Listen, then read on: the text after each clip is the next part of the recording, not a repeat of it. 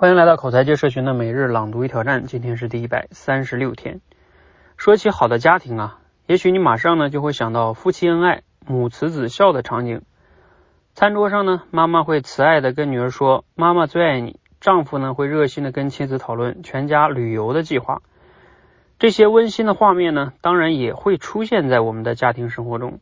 但如果你觉得家庭天然就应该是这样的，那多少有一点把家庭理想化了。这就好像啊，把奢侈品当做了日用品，认为呢它应该每天都有，每个人都有，否则的话呢就是一种反常。其实不是这样。如果你把镜头呢拉近看，就会发现，即使再和谐的家庭呢，也会有很多的冲突和矛盾。那个跟女儿说最爱你的妈妈，转头啊会瞪着眼睛斥责女儿，不写完作这篇作业，你就不许看电视。那个跟妻子讨论旅游计划的丈夫，也会因为妻子看一部很无聊的电视剧而对他嗤之以鼻。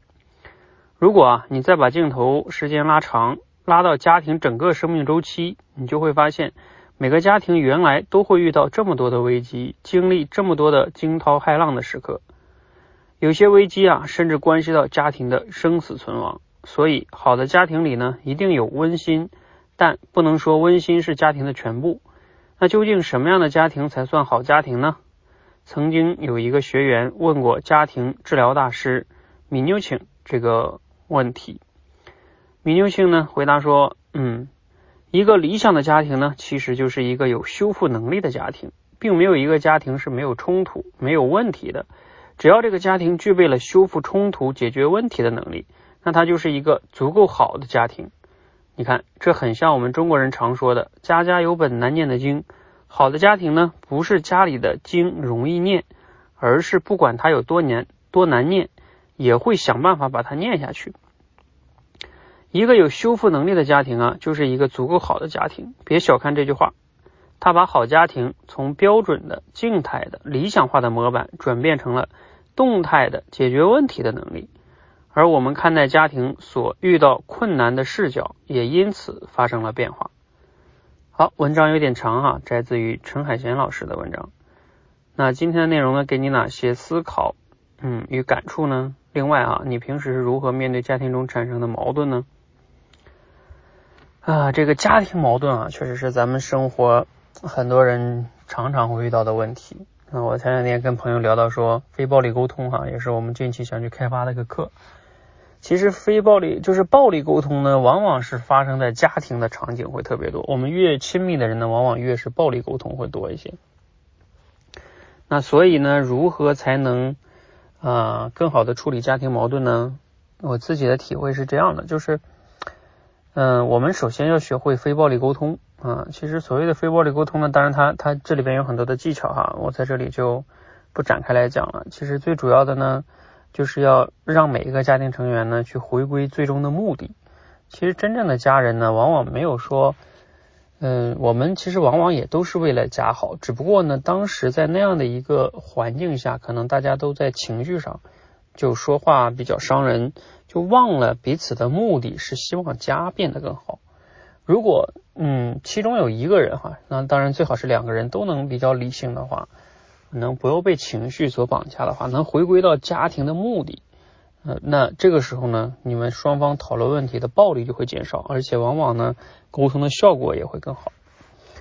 嗯，那这个呢，就是我不展开来讲了哈，有机会我们会去开发这个非暴力沟通这个课。那如果你你你也可以自己看看那个非暴力沟通那本书，就还不错的。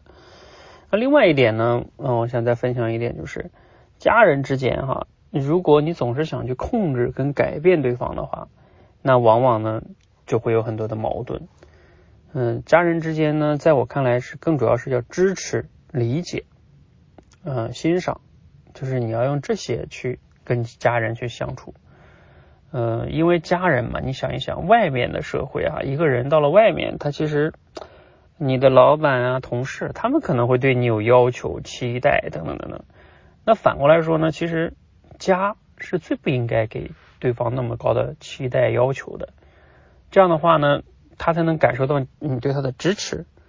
这种呢，这种情况下就是矛盾就会少很多，而且你不试图去改变对方，你自己的烦恼也会少。这个就像我们之前在另外一本书叫《非暴力沟通》里边，我强调那个概念叫课题分离啊，你跟对方不要去试图非得去干扰对方的课题啊，去学会尊重他、理解他、支持他，你反而这个家庭矛盾就会少很多哈。嗯，当然我今天说这些呢，无论是非暴力沟通啊，在情绪上呢回到自己的目的，还是我说的课题分离啊，是真正的理解他、支持他，听上去都是。大家都容易比较容易理解的道理啊，做起来确实不容易。嗯，但是我觉得这就是常识，就是正因为他做起来不容易，所以很多人的家庭矛盾才会多。那在这里我也说一下，我自己嗯，结婚七八年，我我我从来基本上好像是我印象中没有和我妻子吵过什么架哈，包括我跟我父母也没有怎么吵过架，嗯，就是而且我小的时候，我父母之间也没有怎么吵过架。就我想说的是，说这件事是可以做到的，嗯，就关键是你你要意识到这个认知，然后并且你要尝试去做，你不能觉得，哎呀，那家庭不就是这样的吗？不就是吵吵闹闹吗？嗯 嗯，我不觉得家庭为什么非得要吵吵闹闹呢？嗯，好吧，希望今天内容对你有启发哈。嗯，好，那我们一起持续的输入、思考、输出，口才会变得更好。